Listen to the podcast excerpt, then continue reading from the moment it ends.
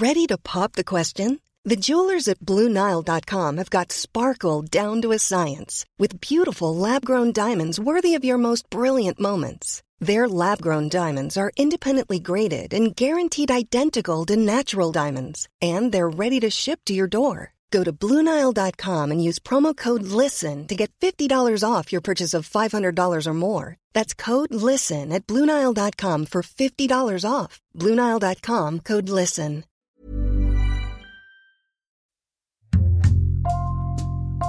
Bonjour, c'est Jules Lavie pour Code Source, le podcast d'actualité du Parisien.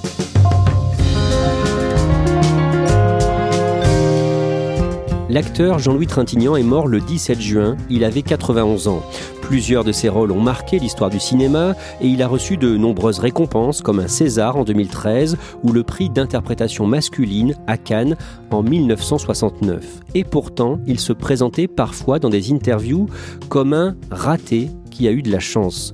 Au niveau personnel, sa vie a été jalonnée de drames. Il a perdu son frère aîné, emporté par un cancer à 41 ans, et deux de ses enfants, ses deux filles, Pauline et Marie. Code Source retrace sa vie aujourd'hui avec trois journalistes du Parisien, du service culture, Catherine Ball, Yves Jéglet et Sylvain Merle.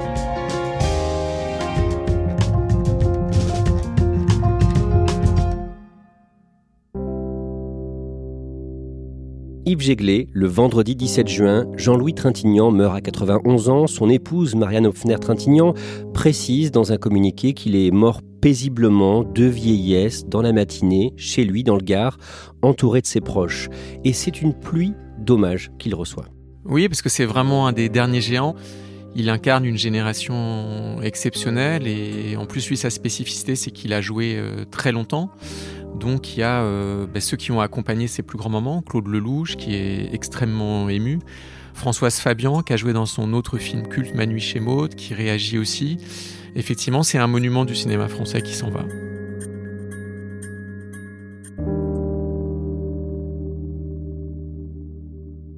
Yves Jéglet avec Catherine Ball et à la fin de cet épisode avec Sylvain Merle, vous allez retracer sa vie. Précisons que nous ne serons pas exhaustifs, c'est impossible puisqu'il a tourné en 70 ans de carrière dans plus de 130 films. Jean-Louis Trintignant, né le 11 décembre 1930 à Piolinck dans le Vaucluse, mais il grandit dans le Gard. Qu'est-ce que l'on sait de sa famille, Catherine? Jean-Louis Trintignant grandit dans un milieu bourgeois. Son père, Raoul, est industriel. Il est maire de Pont-Saint-Esprit dans le Gard. Il est conseiller général euh, à la SFIO, donc euh, l'ancêtre du Parti socialiste. Il est de gauche. Et sa mère, Claire, est issue d'une famille riche du Vaucluse. Quand il a 13 ans, à la fin de la guerre, le 28 août 1944, le petit Jean-Louis est marqué par un événement. Sa mère est humiliée publiquement pour avoir collaboré avec l'ennemi et il assiste à la scène. Son père est résistant, mais à cette époque-là, il est emprisonné. Et sa mère a une liaison avec un soldat allemand. Donc ça se sait dans le village, c'est connu. Et donc elle est euh, emmenée dans une carriole. Et puis comme Trintignant, il a 13 ans, euh, il est à côté d'elle. Et elle est donc tondue de manière violente, comme on l'a vu sur plein d'images pour des tas de femmes euh, à la libération. Pour lui, c'est un immense traumatisme. Son père lui dira de retour de captivité Mais comment t'as pu laisser faire ça? Dans une interview, Trintignant a parlé de ses parents de manière un peu dure et en disant mais ma mère était un peu conne, parfois elle faisait n'importe quoi. Toujours l'année de ses 13 ans, Jean-Louis découvre la poésie de Jacques Prévert. Oui, donc il est dans une maison très bourgeoise, on l'a dit, où il y a beaucoup de, livres. Et il tombe comme ça, bah, comme souvent nous, adolescents, sur Prévert, mais lui, il va aller plus loin, c'est-à-dire il ne s'arrête pas à paroles, à quelques poèmes, il va découvrir toute la chair des, des vers de Prévert, et ça va l'accompagner, au fond, jusqu'à la fin de sa vie. Catherine Ball, son père veut qu'il fasse du droit. Après le bac, il a fait des études de droit euh, à la fac de Aix, mais à 19 ans, en 1949, il assiste à une représentation de l'avare de Charles Dulin, et là, c'est une révélation. Il quitte le Sud, il va s'installer à Paris, et euh, il suit deux cours de théâtre.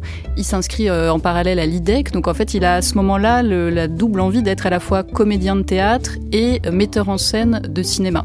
Il joue sa première pièce en 1950, donc très rapidement.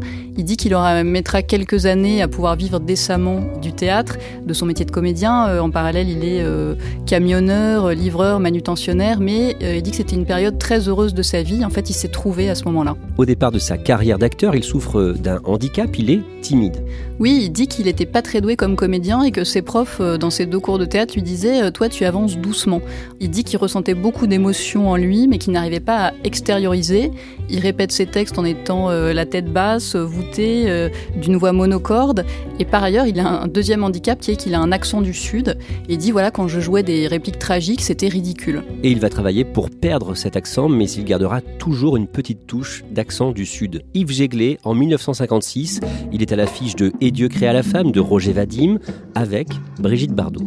C'est un film choc pour l'époque, totalement sulfureux, on est encore dans un cinéma français très classique. Et la première scène, Brigitte Bardot est nue, allongée, alors on la voit pas complètement, mais elle est uniquement cachée par un drap qui ondule dans le vent. Vous m'avez bien mis. Pas encore. Elle joue une jeune fille très libre qui va euh, séduire ou être séduite par plusieurs hommes à Saint-Tropez, dont Jean-Louis Trintignant, qui joue quelqu'un d'un peu timide et qui veut épouser le personnage joué par Brigitte Bardot. Alors, il va le faire, mais ça aura un prix. Juliette Juliette Veux-tu être ma femme Non. Je suis sûr que je saurais te rendre heureuse. Non, faut pas. De quoi as-tu peur de moi. Brigitte Bardot est l'épouse de Roger Vadim et Trintignant est déjà marié à une jeune comédienne, Stéphane Audran. Tous les deux ont un coup de foudre, donc ils vont vivre une, une grande passion. Et à partir de ce moment-là, ils sont des stars. Alors Brigitte Bardot devient une star mondiale, Trintignant devient un acteur très connu. À la fin des années 50 et au tout début des années 60, il doit faire son service militaire pendant trois ans. Il est envoyé en Algérie. Il essaie en vain de se faire passer pour malade. Une expérience qu'il racontera bien plus tard dans le journal Le Monde en 2018. On nous disait qu'on allait pacifier l'Algérie alors qu'on faisait une guerre atroce, qu'on torturait des gens. Je ressentais violemment cette hypocrisie, pacifier l'Algérie. Pas étonnant que les jeunes qui ont été envoyés là-bas soient incapables d'en parler aujourd'hui encore. Déjà, c'est une catastrophe pour sa carrière. C'est juste après Et Dieu créa la femme. Bardot enchaîne les films. Lui, il ne va plus du tout tourner. Dans les années 60, il tourne de nombreux films en Italie, une époque bénie pour lui. C'est une époque extraordinaire déjà pour le cinéma français parce qu'il y a plusieurs acteurs français qui jouent dans des gros films italiens. Lui notamment va tourner euh, avec Vittorio Gassman dans Le Fanfaron qui est un énorme succès et qui est un excellent film. Euh, une comédie à l'italienne. Et il tourne surtout dans Le Conformiste, un film qui est un petit peu un classique aujourd'hui de Bertolucci, où il est complètement dans l'ambivalence euh, qui sera un peu sa marque de fabrique, cette capacité de faire ressentir des choses presque opposées dans un personnage. Quelqu'un qui va devenir fasciste, ça se passe sous Mussolini. Voilà, c'est des films qui vont beaucoup marquer leur époque. En 1966, il joue avec un jeune réalisateur, Claude Lelouch, aux côtés de l'actrice Anouk Aimé. C'est un homme et une femme. Anouk Aimé qui joue une femme euh, qui est veuve et Trintignant euh, lui aussi joue un personnage euh, qui en tout cas va devenir veuve. Donc ils sont tous les deux seuls et il va y avoir un coup de foudre. Ils se cherchent, ils se jaugent un petit peu et donc ils ont des scènes comme ça de flirt, d'un amour naissant. Ça vous arrive souvent de rater votre train? Oui, assez. En général, je suis pas très précise. Et vous trouvez toujours quelqu'un pour vous accompagner? Non, non. Je dors à Deauville. Et puis il y a cette fameuse musique, Shabadabada.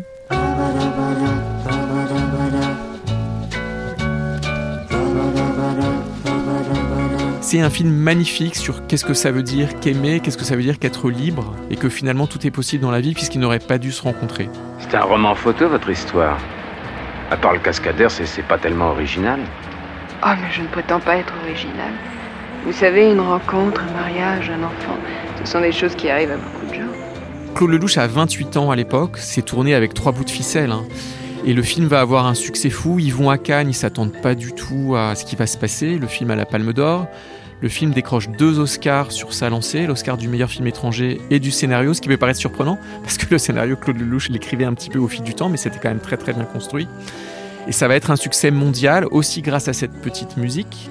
Ce qui est intéressant, c'est que Trintignant, qui n'a pas été une star en même temps que Bardot en 56. Là, dix ans après, il aura fait les deux grands films romantiques français qui sont restés dans l'histoire.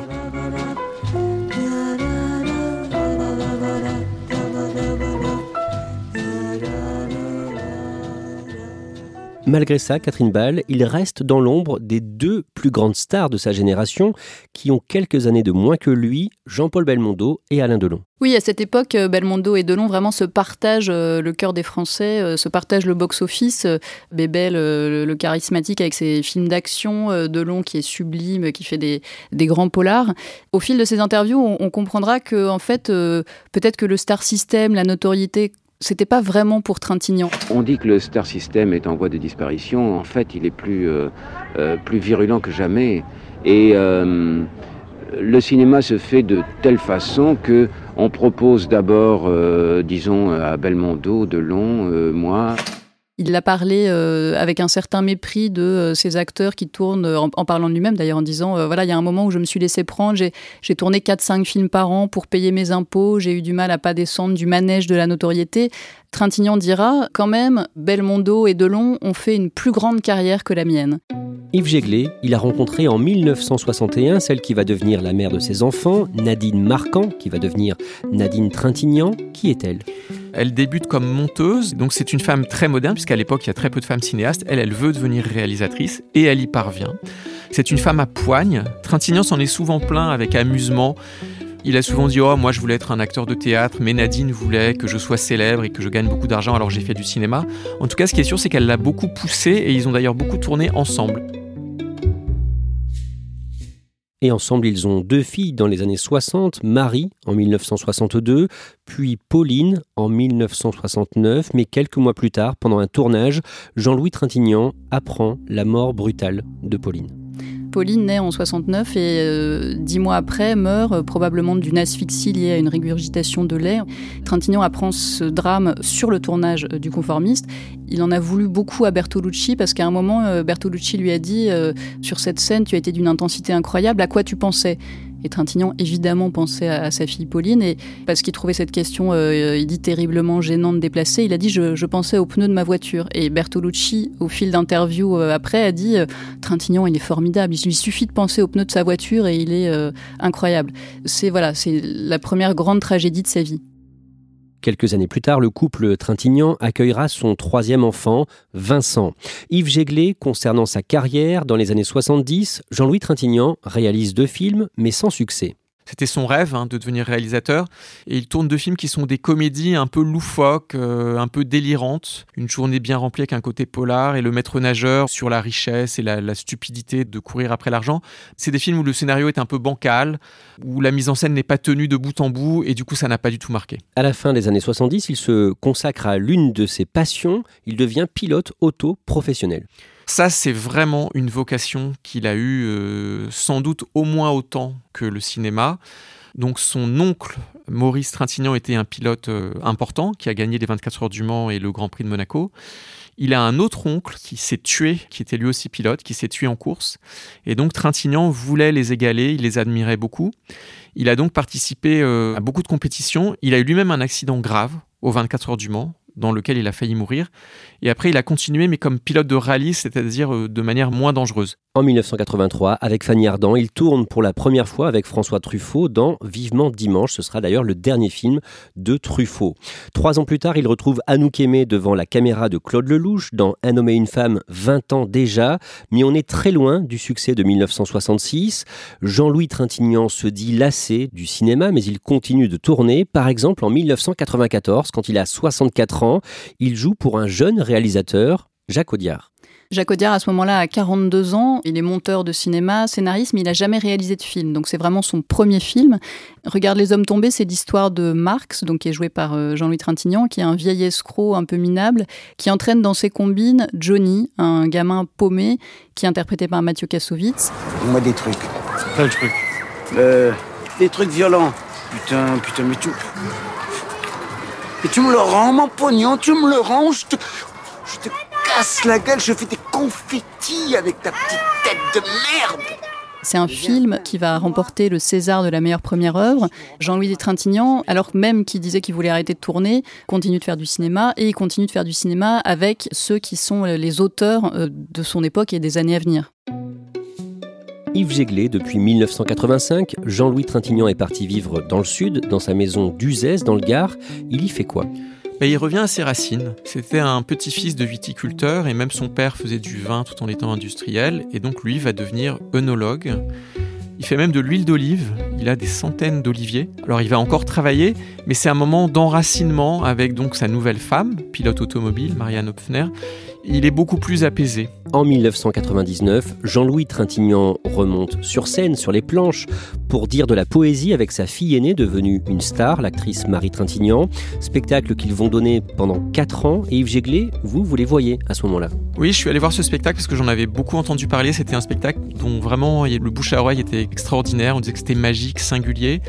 Donc ils sont assis face à face, très proches l'un de l'autre. Ils dégageaient une douceur, une proximité euh, incroyable sur scène. On a beaucoup dit que c'était un père et une fille fusionnels. Ils interprétaient les poèmes à Lou, qui sont donc des poèmes qu'Apollinaire a écrits pour sa compagne de l'époque, alors ce qui peut être un peu troublant, hein. c'est des poèmes euh, d'amour entre un homme et une femme, qui sont donc dits par un père et sa fille. Je voudrais que tu sois mon cœur, pour te sentir toujours en moi. Je voudrais que tu sois le paradis ou l'enfer selon le lieu où j'aille. Je voudrais que tu sois un petit garçon pour être ton précepteur. Je voudrais que tu sois la nuit pour nous aimer dans les ténèbres. Il y avait vraiment quelque chose de très profond dans ce qui se disait, de très doux sur le sentiment amoureux, et ils jouaient tous les deux avec une grande tranquillité. Et je me souviens encore très bien qu'en sortant de la salle, tous les spectateurs, nous étions dans une bulle. Catherine Ball, en 2003, le 1er août 2003, Marie Trintignant meurt à 41 ans à Neuilly, près de Paris, quelques jours après avoir été frappée par son compagnon, le chanteur Bertrand Cantat, en marge d'un tournage en Lituanie. Oui, à ce moment-là, Marie Trintignant est en train de tourner euh, Colette, une femme libre, un téléfilm réalisé par sa mère, Nadine, à Vilnius, en Lituanie. Et euh, on apprend euh, le 27 juillet que dans la nuit, elle est tombée dans le coma après une très violente dispute avec son compagnon Bertrand Cantat, donc qui est à ce moment-là une immense star, hein, c'est le leader de Noir Désir. Marie Trintignant va être opérée à plusieurs reprises en Lituanie, elle va être rapatriée en France en état de mort cérébrale. Un chirurgien va tenter une opération la dernière chance et le 1er août, elle meurt à l'âge de 41 ans. Le soleil de plomb n'a pas eu raison de l'émotion. Le monde du spectacle, mais aussi un millier d'anonymes, sont venus dire adieu à Marie Trintignant, soutenir les siens. Car au-delà du cinéma, il s'agit de la douleur infinie d'une famille, de sa mère Nadine, de son père Jean-Louis. Ne pleure pas, celle que tu as perdue. Au contraire, réjouis-toi de l'avoir connue. Pardon. Jean-Louis Trintignant euh, racontera des années plus tard que euh, cette nuit-là, il devait aller voir Marie à Vilnius et que euh, il a été découragé parce que c'était loin. Et il dira voilà, si j'avais su qu'elle allait trouver la mort cette nuit-là, évidemment j'aurais fait les 3500 km pour l'être que j'aimais le plus au monde. Jean-Louis Trintignant a 72 ans quand il perd Marie, un drame qui le laisse inconsolable. Marie, c'était sa fille aînée. Comme disait Yves, ils avaient une relation fusionnelle. Ils habitaient euh, juste à côté, dans le Gard. Euh, Jean-Louis Trintignant, il aimait jouer au grand-père en allant chercher ses quatre petits-fils euh, à l'école. Marie, c'était sa partenaire préférée sur scène, au cinéma.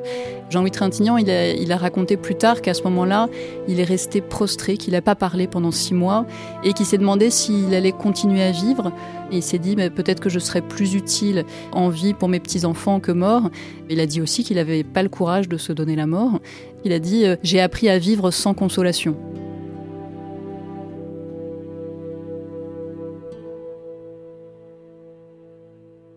plusieurs fois, Jean-Louis Trintignant dit qu'il ne jouera plus, qu'il ne tournera plus, mais en 2012, il est à l'affiche d'un film du réalisateur autrichien Michael Haneke, Amour. Oui, alors il a beaucoup hésité à faire ce film. Il ne connaissait pas Michael Haneke, qui est un réalisateur pourtant euh, célèbre à cette époque.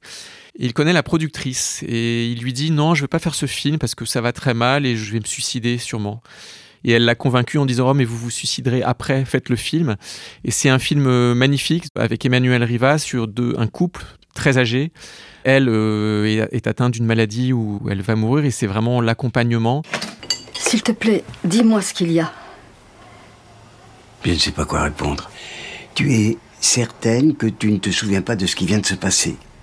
Mais qu'est-ce qui s'est donc passé? Tu étais là, assise, euh, tu regardais dans le vague et tu n'as pas répondu quand je t'ai demandé ce qui se passait. J'ai pris ce torchon, je te l'ai posé sur le visage, tu n'as pas réagi. Tiens, regarde, il y a encore des traces sur ton col.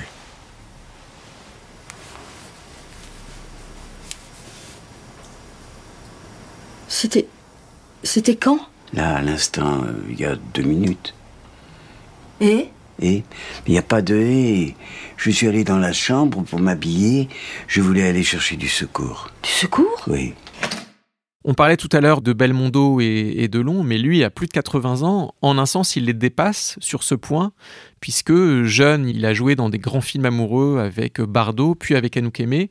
Et là, à un âge où la plupart des acteurs euh, masculins ne jouent plus ou pas ce type de rôle, il interprète encore une très grande histoire d'amour. Le 22 février 2013, au théâtre du Châtelet à Paris, c'est la cérémonie des Césars et Jean-Louis Trintignant est en lice pour le César du meilleur acteur. Et il remporte le César du meilleur acteur. C'est Bérénice Bejo qui annonce cette récompense sur scène. Le César du meilleur acteur est attribué à Jean-Louis Trintignant dans Amour. C'est Vincent Trintignant, son fils, qui vient recevoir le trophée. C'est une scène très émouvante. Il dit voilà, Jean-Louis euh, n'a pas pu venir. Il joue au théâtre à Bruxelles. Il dit ben, moi déjà, je voudrais remercier euh, ceux qui ont voté pour lui. Depuis qu'il a fait ce film sur les sur les deux vieux qui vont mourir, bah, il a bien rajeuni, il est bien heureux. Donc ça, ça fait du bien. Puis il appelle son père et donc Jean-Louis Trintignant décroche. Allô, mon petit Vincent, je te regarde à la télé. Ah, c'est bien. C'est un moment très joli et Trintignant, euh, avec euh, beaucoup d'humilité, dit euh, Voilà, alors je suis très content, je vous remercie tous, euh, tous, merci tous ceux qui ont voté pour moi, tous ceux qui n'ont pas voté pour moi. Euh, parce que je connais les autres aussi, les six autres, ils sont vachement bien. Hein. Il finit, il dit bah voilà, je suis un peu confus, je vous remercie. Et euh, il paraît que vous avez pris du retard, donc euh, bah voilà, euh, au moins je vais vous aider. euh, et il raccroche. Il paraît que vous avez pris du retard, je vous donne l'occasion de le rattraper. Au moins, j'aurais fait un truc important. Je vous embrasse tous, merci beaucoup. Je t'embrasse. Le 11 décembre 2018, le soir de son anniversaire de ses 88 ans, Jean-Louis Trintignant remonte sur scène à Paris, au théâtre de la Porte Saint-Martin, première de dix représentations d'un spectacle de poésie et de musique qu'il avait joué dans plusieurs villes de France en 2017. Sylvain Merle, vous êtes dans le public pour le Parisien. Alors, le théâtre de la Porte Saint-Martin, c'est un, grand théâtre, hein, il y a 1000 places. Et sur la scène, on a euh, Jean-Louis Trintignant qui est assis sur un fauteuil, une canne euh, entre les mains. Donc il est très maigre, il a le visage décharné, il paraît très fragile. Il est accompagné de musiciens et il va dire pendant une heure et demie des textes d'Alain Leprest, de Jacques Prévert, de Boris Vian, des textes forts qui vont être accompagnés par la musique euh, d'Astor Piazzolla, du tango, une sorte de complainte. Ce sont des textes qui parlent de l'amour, de la mort, et c'est ça qui est très impressionnant. C'est qu'on a devant nous un vieillard, disons-le, il est malade, il a déjà, il le sait, un pied dans la tombe. Et il parle de la mort d'une manière incroyablement puissante. On le sent, il le vit. Mon corps est un dernier réseau de tics amoureux, avec à mes doigts les ficelles des souvenirs perdus. Je n'attends pas demain, je t'attends. Je n'attends pas la fin du monde, je t'attends. Il y a notamment un moment où, il cite du Boris Vian et il dit euh, un texte qui se termine ainsi Je voudrais pas crever avant d'avoir goûté la saveur de la mort. Je peux vous dire qu'à ce moment-là, dans la salle, on est tous pétrifiés. On a tous des frissons, les larmes vous montent aux yeux et la salle implodit d'un coup. C'est extrêmement puissant et fort ce qui s'est passé ce soir-là. Parmi les textes dits ce soir-là, il y en a un de l'un de ses petits-fils, Paul Cluzet, le fils de François Cluzet et de Marie Trintignant. Sylvain Merle, quelques jours plus tôt, vous l'avez interviewé par téléphone. Qu'est-ce qu'il vous dit de l'importance de la scène, de monter sur scène? Il est heureux sur scène. Il a la trouille de monter sur scène. À chaque fois qu'il monte sur scène, il a peur. Mais passé les premiers instants, il ressent un bonheur immense. Ça le gonfle de bonheur, il me dit. Il me dit, en ce moment, c'est peut-être le plus grand bonheur que je connaisse. Et il me dit, il m'aide à, à vivre. À ce moment-là, on sait qu'il se bat contre un cancer et il vous semble très sombre. Il sait qu'il a peu de temps à vivre. Il suit des traitements qu'il pense à arrêter d'ailleurs quand je lui signale qu'il va fêter ses 88 ans sur scène, bah, il me dit, euh, vous savez, à partir d'un certain âge, quand vous faites votre anniversaire, c'est plus un cadeau, ça veut dire qu'on a un an de plus. Alors évidemment, je lui dis, mais, mais ça veut dire que vous avez vécu un an de plus. Alors il me dit, oui, oui, oui, oui, vous avez raison, il faut être optimiste, la vie est belle. Et là, il me cite un vers de Prévert, il me dit, la vie est belle, la vie est belle, je me tue à vous le dire, dit la fleur, et elle meurt. Il était dans cet état d'esprit. Yves Jéglé, dans les dernières années de sa vie, dans plusieurs interviews, Jean-Louis Trintignant se définissait comme un raté qui a eu de la chance. Ça peut surprendre qu'il se voit comme un raté. Ça peut surprendre, mais d'une part, je pense qu'il y a toujours eu chez lui une part de doute. C'est quelqu'un pour qui les choses n'ont pas été faciles quand il a débuté. Je pense qu'il y a aussi quand même un petit peu une part de cabotinage. Quand on lit les interviews tout au long de sa vie, il aime bien jouer avec l'idée qu'il aurait pu faire mieux. Et je crois aussi que ce qu'il estime avoir raté, c'est qu'il aurait aimé être différentes choses. Il aurait sûrement aimé être un grand coureur automobile, vraiment. Il aurait aimé euh, gagner des courses. Il a eu ce fantasme de devenir un grand réalisateur. Il l'est pas devenu. Je pense que c'est par rapport à ça qu'il dit tout ça. C'est un acteur génial, mais au fond, malgré toute son humilité, il voulait encore plus.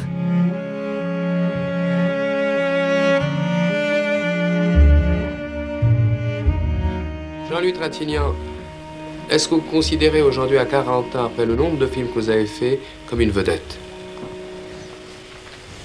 Non. Comme une Je me considère. Non, pas... alors encore moins. Je me considère comme un étudiant.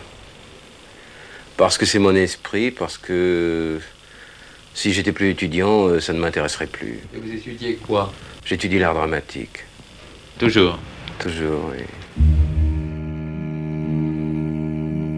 Merci à Catherine Ball, Yves Jéglé et Sylvain Merle. Cet épisode de Code Source a été produit par Marion Botorel, Thibault Lambert, Sarah Amni et Lola Sotti. Réalisation Julien Moncouquiole. Code Source est le podcast d'actualité du Parisien, un nouvel épisode publié chaque soir de la semaine. Pour n'en rater aucun, n'oubliez pas de vous abonner sur votre application audio préférée. Vous pouvez nous contacter sur Twitter, at Code Source, ou nous écrire directement code source at leparisien.fr.